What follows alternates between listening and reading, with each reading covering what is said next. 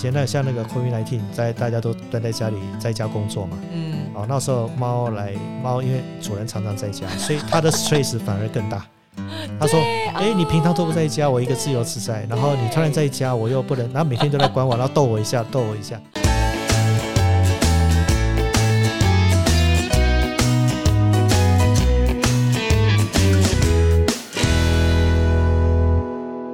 收听达特五四三，我是主持人 Cici。不只要带大家来关心人的健康，更要带大家关心毛小孩的健康。哇，现在那个单身啊、不生小孩的人越来越多，少子化、单身化已经蔚为趋势，而且。内政部统计，有在二零二零年下半年的时候呢，猫狗毛孩的数量也超过了新生儿登记的数量，可见毛小孩身份地位逐渐提高，超越人类。哦，没有啦，好，那越来越多人呢，其实就开始养毛小孩当做陪伴，所以呢，毛小孩呢现在也都成为了我们的家人。但因为呢，他们不会说话，所以当他们身体或心理有什么不舒服的时候，只能透过行为来表现。那些看起来呢不受控啊，或是奇怪的行为，很有可能就是他们已经生病了。所以今天我们到底要怎么样来判断毛小孩到底出了什么样的状况呢？好，所以我们今天呢，真的非常荣幸呢，邀请到了传奇动物医院李卫明医师来到现场，来跟我们大家分享如何看懂猫小孩的求救讯号。掌声欢迎李医师。好，我是李卫明李医师，然后现在是在中兴大学还在任教中。然后目前是担任传奇动物医院的首席顾问。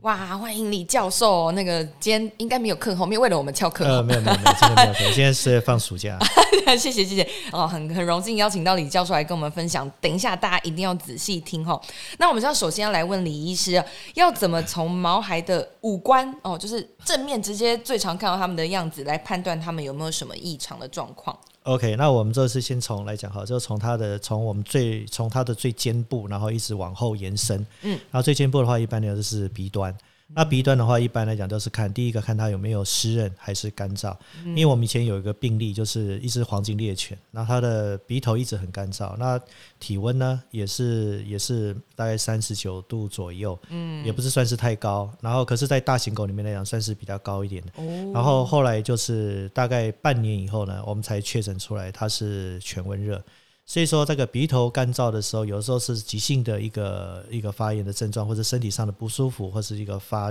发烧的一个状态。嗯，然后另外一个第二个状况就是像这个病例，它就是一个延后的一个病例。那现在犬瘟热大家都应该很少见到了。我们那时候在三十年前刚开始在在学校任职的时候，那时候犬瘟热是蛮多的。那你可以看到动物一直在那边抽搐，然后到时候来讲，因为它分为那有分为神经型啊，然后还有胃肠型。嗯，然后当你神经型的话，到来讲话，到最后来只让它耐过，然后这个来讲是会很惨，然后他会躺在地上一直在那边抽搐，那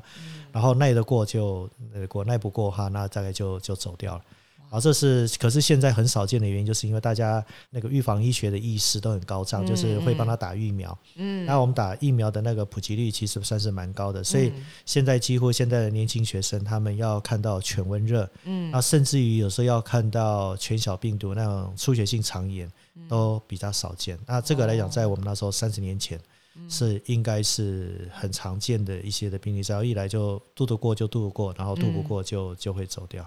哦，那时候的医疗是这样。然后鼻头，那另外第二个来讲的话，就是除了湿与干以外，然后再就是看它鼻孔流出来的液体。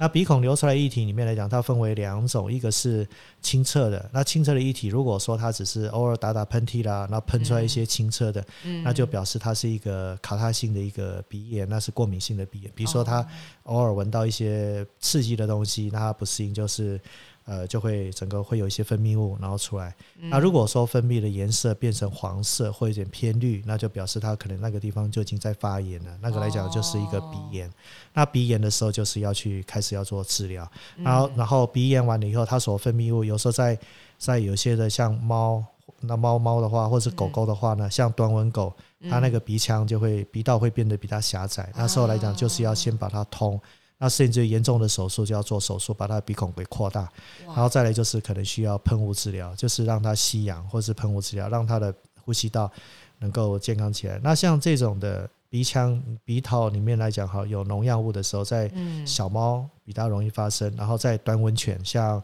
八哥啦，然后奶油发豆啦，那这种狗来讲话也比较容易发生。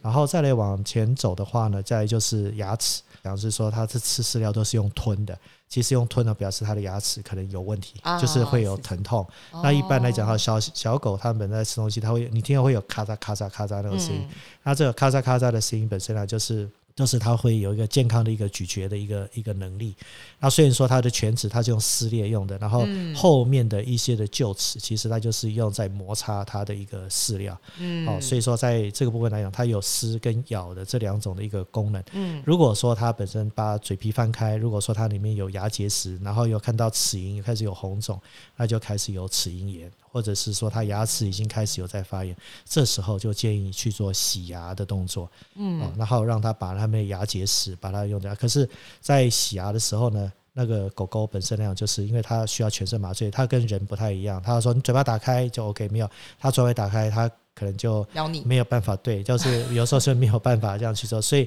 在狗狗跟猫猫做任何的一个处置、洗牙或者手术，都是需要全身麻醉，然后没有所谓的局部麻醉，然后这一回事。所以说，在麻醉之前就要做麻醉前的一个评估啦，尤其是心脏、呼吸，然后尤其是老年狗的话，最好是。看一下评估他的心脏的功能，因为麻下去可能就是呃心肺功能都会往下往下降，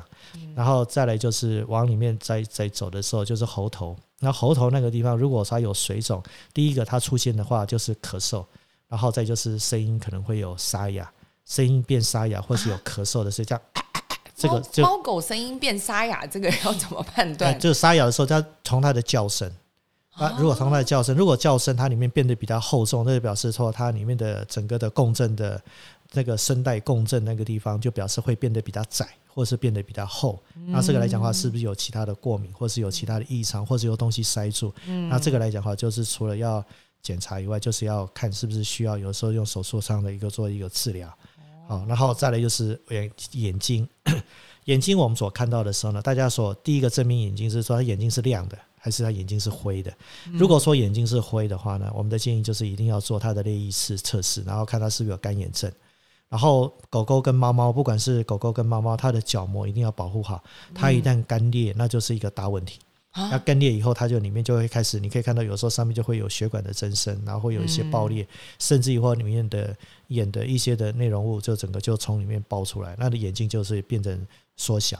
那这个来讲的话就就不好，所以说有时候在养的时候呢，然后这个来讲话，尤其是我们在狗狗跟猫猫，它旁边都有一个狼爪，所以狼爪就是我们的大拇指，然后往上伸，那个地方就是没有什么作用，可是对我们在对角膜的伤害或那个来讲话，却是一个很大的伤害，所以说不要让它，如果说有痒的时候呢，最好是帮它戴个头套啊，预防说角膜上一个，尤其是一些凸眼狗。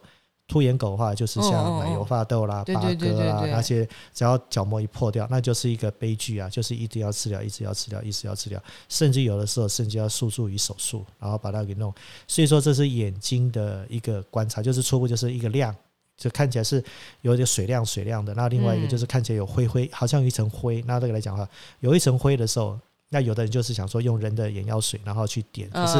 我认为说尽量先不要，因为有的时候就是要检查的原因是到底是在哪个地方，然后再来制作，然后再来就是耳朵。医师不好意思，我想问，所以说人类眼药水先不要点，是因为可能眼药水里面会有一些治疗或其他什么退红那种成分，但如果是一般的食盐水或人类用的人工泪液嘞，比比人工泪液是可以，就是食盐水是可以。可是问题说，有时候人的药水里面有时候有时候会含类固醇。如果说它里面有一些角膜已经开始溃疡，你含类固醇进去的时候，那个角膜就没办法去做愈合。然后这个来讲，所以说还是要确诊它的原因在你那里，然后我们再来再来用。所以说先保湿，那是那是对的。然后不要让它整个就干裂掉，然后那个是这麻烦。然后在耳朵的部分来讲的话，一般来讲我们比较常见就是就是外耳炎。可是现在目前为止外耳炎来讲的话，除了感染，因为现在有的狗狗跟猫猫有时候会常常去洗澡。那在洗澡之前，我的建议就是，呃，家长就可以先跟狗狗、猫猫那个来讲哈，耳道里面哈，就是那个建议洗澡的阿姨啊，然后就是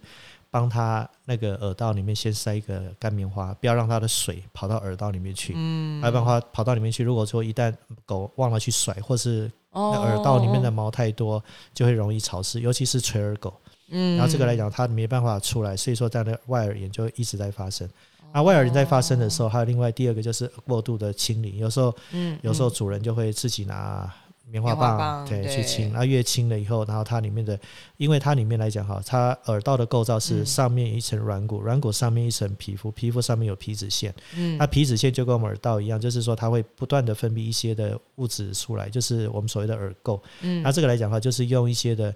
呃一些的清耳液，然后完了以后再去做就可以了。然后如果说你们清的时候，我的建议还是让兽医师然后来做清耳的动作，可能会比较好。因为有时候家长他们在清的时候，就是用人的清耳的方法，然后来去做清理，其实这对狗狗跟猫猫都是一种伤害。那另外还有一个就是一些的遗传性的疾病，那随着年龄增长而慢慢的。而慢慢的会有一些的问题，像一些的折耳猫，折耳有折耳系统的，嗯，然后那个来讲哈，都是软骨上一些的病变，那个也会有造成它方面的一些的问题。然后再就是耳道里面再去做触诊的时候，看它是不是有。我们一般来讲哈，就是我们所看到目前为止所检查耳镜能够看到的地方，那个叫做外耳道。对。然后等到后面进去有进去鼓膜。好，那那里面才叫做那个中耳跟内耳，嗯，然后一般中耳跟内耳就是跟它的上呼吸道的问题有关系，就跟我们有时候在感冒啊，然后那个地方中耳炎，对中耳炎那个地方是从里面进去，不是从外面进去，所以在这个部分来讲，好，大家的观念就是要要清楚，要不然在治疗上啊，你看有中耳炎，那中耳炎是从呼吸道进去，它不会从外耳道这样去，除非说你的鼓膜破掉。那鼓膜破掉，一般来讲就是，那就那就也是的。可是鼓膜破掉，它会慢慢的愈合起来，这是还还 OK。哎，那意思我想问，所以刚刚说鼓膜破掉这件事，就是如果就是在跟狗狗玩的过程当中，你发现说它对你叫它或是一些声音的反应不好，就是可以直觉判断判断说是可能鼓膜有受伤，那也不一定。耳道有时候可能是耳道上问题，还有就是说，比如说要根据它的年龄。那它的年龄，如果说是它本身来讲，它是一个呃七八九岁的一个老狗，它是不是听觉，然后开始慢慢丧失，然后听觉慢慢丧失的话，这时候来讲的话，就要去看一下它耳道是不是有真的有增厚，嗯。有增厚的话，就是耳道狭窄，它产生的声音的震动可能就会减少。那这个时候就是要还是要让医师来去做检查，哦，就是都还是带到动物医院找医师。对，哎，那医师，你刚刚有提到说，刚刚鼻子的部分啊，说分两种状况，就是它。鼻鼻孔流出来的液体，如果是比较清澈的这个部分，可能就是一些过敏反应什么的。那即便是只有这样，可能他我帮他擦掉鼻涕就好了，还是会希望说带来医院，一样是带医院。我认为说就要看一下，就是说带医院，然后我们要可可能经由问诊，啊，顺便把那个制成那个造成的原因，然后把它找出来，有可能是因为。呃，比如说在冬天的时候，一般量都是在清晨，那就是因为气候所造成的。那个来讲的话，都还都还 OK，只要让它暖身一下，身体的温度起来，其实就 OK 了。嗯。那如果说是一些家中有一些的致病源，然后那个来讲就是要家中致病把它给清除掉，或者它只是一个短暂性的去外面玩，然后灰尘多，或是 或是你也知道说台中有时候会常常冬天的时候有时候会有雾霾，然后哎有时候会人都受不了了，何况是何况是动物，然后所以这时候来讲就是要去。去要去，把原因找出来可能会比较好点，然后再经由医师来评估，也需不需要用药。好，那医师我也想询问说，除了从五官可以判断这些异常之外，有没有从行为上的异常表现可以判断出他们生病？那呃，可能是生理动作上异常，或是他们心理？呃，其实。在心理上里面呢，其实狗狗跟猫猫来讲哈，我们先讲心理的问题，它里面来讲话蛮好玩的。有时候狗狗跟猫猫里面呢，刚开始对你很好，那后来就突然开始咬人咬人呐。那这个来讲话就是，就是行为上要去做矫正，就是有时候就是它的 psychology，就是它的心理上，就是有些讲是说你们都是坏人，然后我就是要咬你。然后另外一个猫猫本身呢，就是有时候它会乱撒尿。比如说最常见的病例就是说，里面有家的家中有新的成员，哦，包括有新新生小婴儿，然后或者说家中有另外一只新的动物啊 进来以后，然后他就开始给你乱撒尿，那这就是一些心理上的一些的不平衡。然后就是来讲的话，就是你要还是一样，就是。要好好去跟他去做沟通啊，因为有人会找宠物的沟通师，那有人会找他的行为。我是觉得应该还是从他对他那种付出，你要让他知道说，即使说家中有新的成员，我还是没有把你放弃掉，我还是很爱你的这样子。让他觉得感受上，他觉得说 OK，因为尤其是 猫，它本身的心理上的一个作用，你不要看它每天窝在那边，对啊，然后看着猫你自己都不理我的啊。对对对，然后可是问题是他心里的小剧场很多，啊，真的哎吗？心里面的小剧场很多，有时候就是看它是这样，可是它里面的剧场其实是蛮热闹的，你可以写好几个剧本。哇，就是傲娇，就是表面上觉得嗯，我就是一个人，你不要来烦我，但你真的不烦他的时候，就觉得嗯，可恶，你都不来烦我。是，然后告诉你一个比较有趣的事情，就是以前呢像那个 COVID nineteen，在大家都待在家里在家工作嘛，嗯，哦，那时候猫来猫，因为主人常常在家，所以它的 stress 反而更大。他说：“哎、你平常都不在家，我一个自由自在，然后你突然在家，我又不能，然后每天都在管我，然后逗我一下，逗我一下，然后到时候来讲哈，就会猫的一些的泌尿，就是像公猫有些就是下泌尿道的一个症候群，那就是一个为这样子，对对对，那时候病例会就会多一些哦，，好有趣哦！天哪，哎，不能说好有趣，有没有？对，所以说猫本身呢，它是一个比较独立的自主的一个猫，然后然后所以说他有时候在想什么，其实我们我们有时候也是不太了解，然后他讲只是从他的行为上，然后从他就是猫，它一旦养成的一个行为的话，最好是就就让它维持这样就可以了。然后你要做什么的话，就是慢慢来，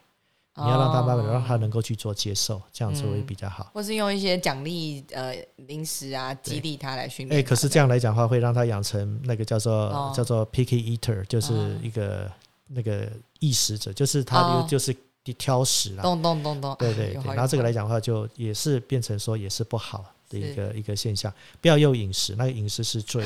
最差的一个鼓励方法。咚咚对，咚，要不然的话，它养成就是它就是会会肥胖。然后这个来讲的话就，营养不均衡，对对，就不好。那在生理上，它本身行为举止上，一般来讲就是，比如说它跑啊跳，这是最长的。哎然后这个来讲的话，常常会造成关节或者是脊椎上的一些的病变。然后嗯出来的时候，就是说它的脚会比较容易软脚。比如说哦狗狗以前可以走一百公尺了，现在走到五十公尺就要坐下来休息。嗯那甚至于过一个礼拜以后，哎，走三十公尺就要坐下来那表示它嗯脊椎已经开始在受伤。嗯这时要赶快去找找医生，然后来去做诊治。那严重的时候势必可能会开刀。那第二个来讲的话，就是它奔跑。那奔跑的时候，像以前我们在在看诊的时候，二十多年前，那时候嗯后里还有军犬中心，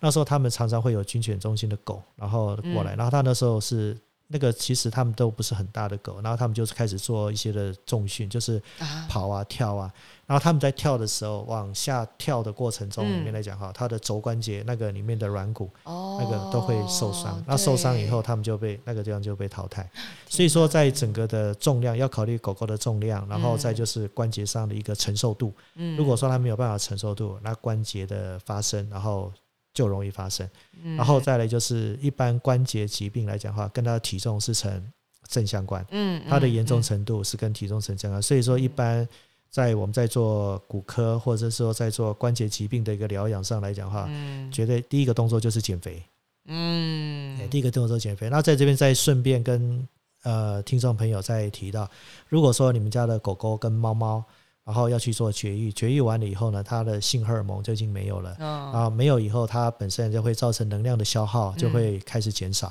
嗯那这时候它的食欲会增加。那可嗯是在这个时候，你还要维持它手术之前的饲料量跟它的饮食量，啊大概维持至少要两个礼拜到一个月。嗯那这样来讲的话，它的体重就比较容易控制在正常的一个范围里面。嗯嗯，要不然它到最后来讲的话，虽然说以后它的食欲不好，有我们讲说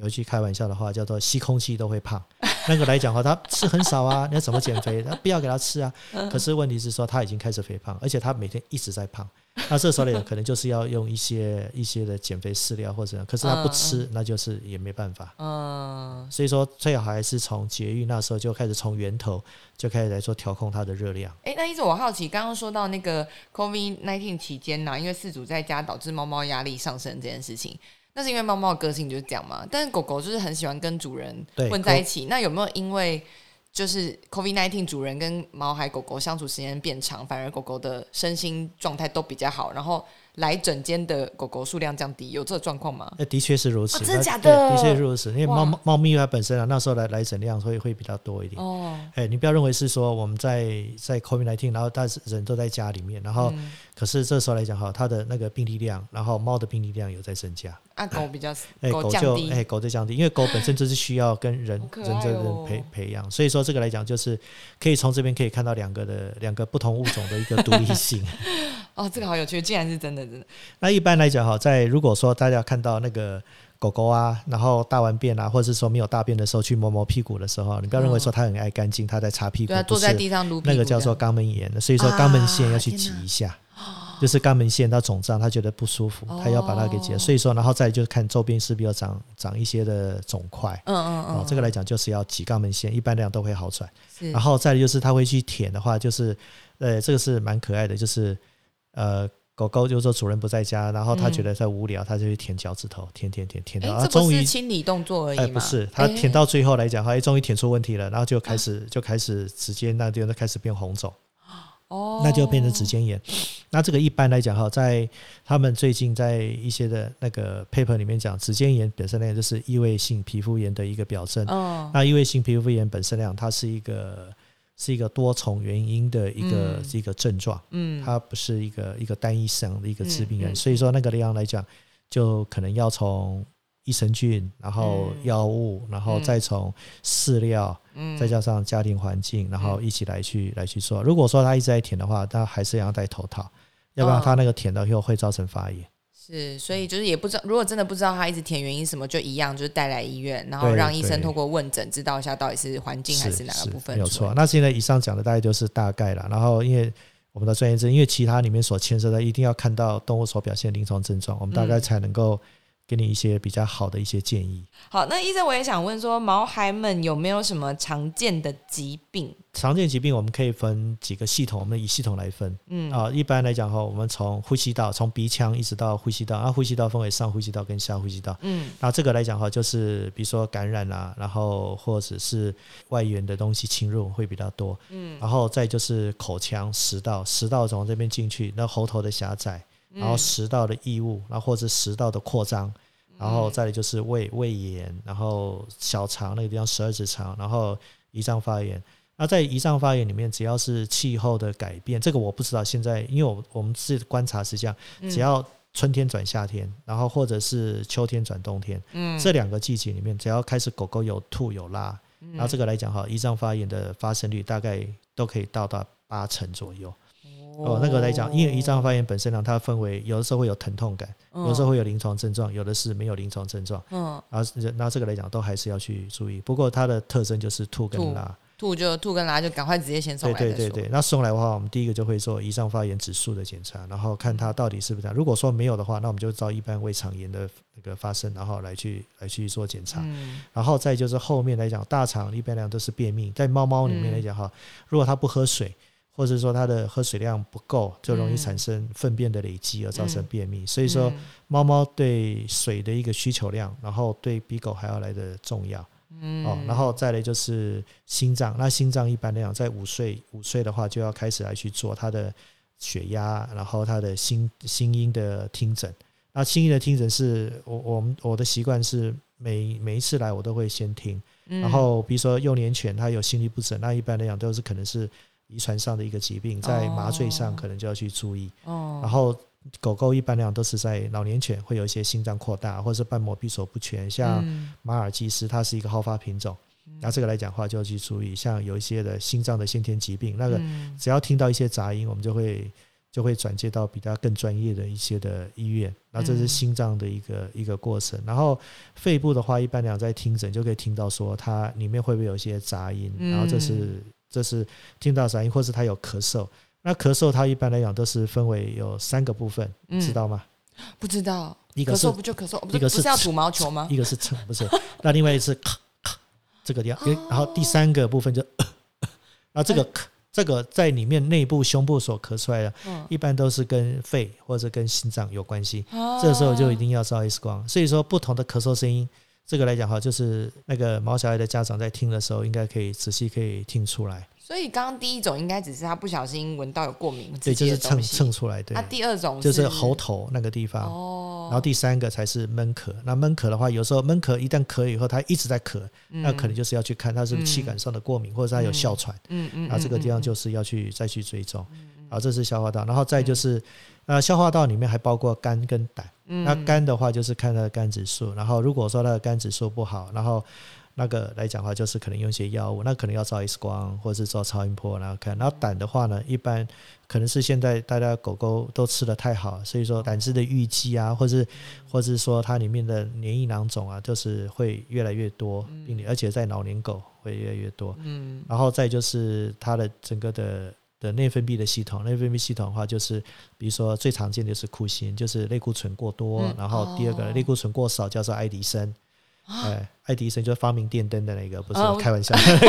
是什么？爱迪生就是库欣是的，那就是爱迪生是医生所发现到这些临床症状。然后再就是比较常见就是甲状腺功能低下。嗯，然后大概就是一般其他如果说其他的荷尔蒙来讲话，那就需要专业的在看。类类固醇过高过多这个状况是为什么？是他乱吃了？呃，它有两个，就是一般类固醇它分泌一个是脑下垂体，就是从脑部，然后另外一个就是从肾上腺。嗯，那个不是乱吃，而是它本身是一个内分泌所产生的问题。了解。那不过现在就是要要提醒一下，因为现在我们目前为止所看的几个病例，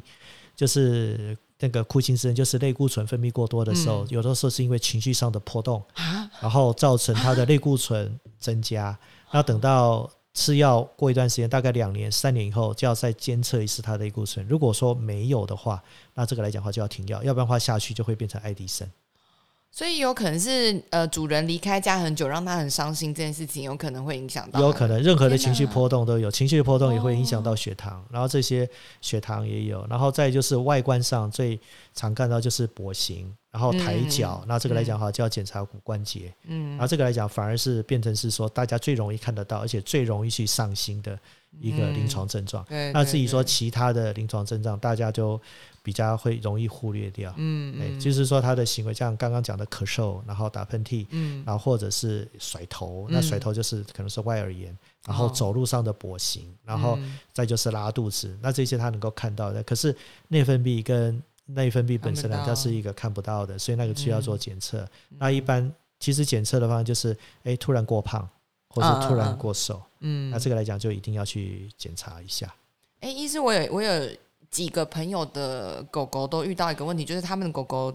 呃，慢慢的头会开始一直往同一边歪，嗯，然后不是装可爱装萌那种歪，就是他做任何事情，他头都往一边歪。这个这个很常见吗？这个本身啊，在老年狗的话，好要常见，就是说你要看看它是不是有中耳炎啊，哎，你要看它是不是中耳炎，还有就是说，你看是不是甲状腺功能低下，只要做这两个方向的检测，其实就可以。哦，所以如果发现自己家狗狗越来越可爱，就是每天都在倒头，可能对，然后舌头开始往下歪的时候，那就要就要看医院了。天哪！对对对，那你看那个是不是甲状腺？一般来讲都是甲状腺功能低下，因为甲状腺功能低，甲状腺除了代谢性的一个荷尔蒙以外，它还可能够调控神经的调控。哇，那今天这一集呢，真的是有非常非常多丰富的内容，我们真的很不想要结束这一集，所以大家如果觉得听的还不够的话呢，没关系，我们李医师他有推出一本非常厉害的书，叫做《狗狗身体求救讯号全图解》哦，不止有文字解说，还有图片可以看，好吧？不喜欢看文字的朋友，图片说的很清楚哦，而且还有有声内容可以听，好的，就是大家在工作没有办法看书的时候，也可以用听的。OK，好，那从这本书呢，就可以更完整来了解自己的毛小孩。可能出了哪些状况，然后要怎么样呢？来协助他，然后怎么样来找医生来寻求帮助？那听完这集之后呢，也希望呢各位家长们可以更了解自己家的毛小孩，那早发现、早治疗、提早预防，就可以让毛小孩跟你呢有幸福快乐的一生。那我们最后呢，要再次谢谢我们李卫明医师，谢谢。好，谢谢大家。达特五四三，我是主持人 C C，我们下次再见，拜拜。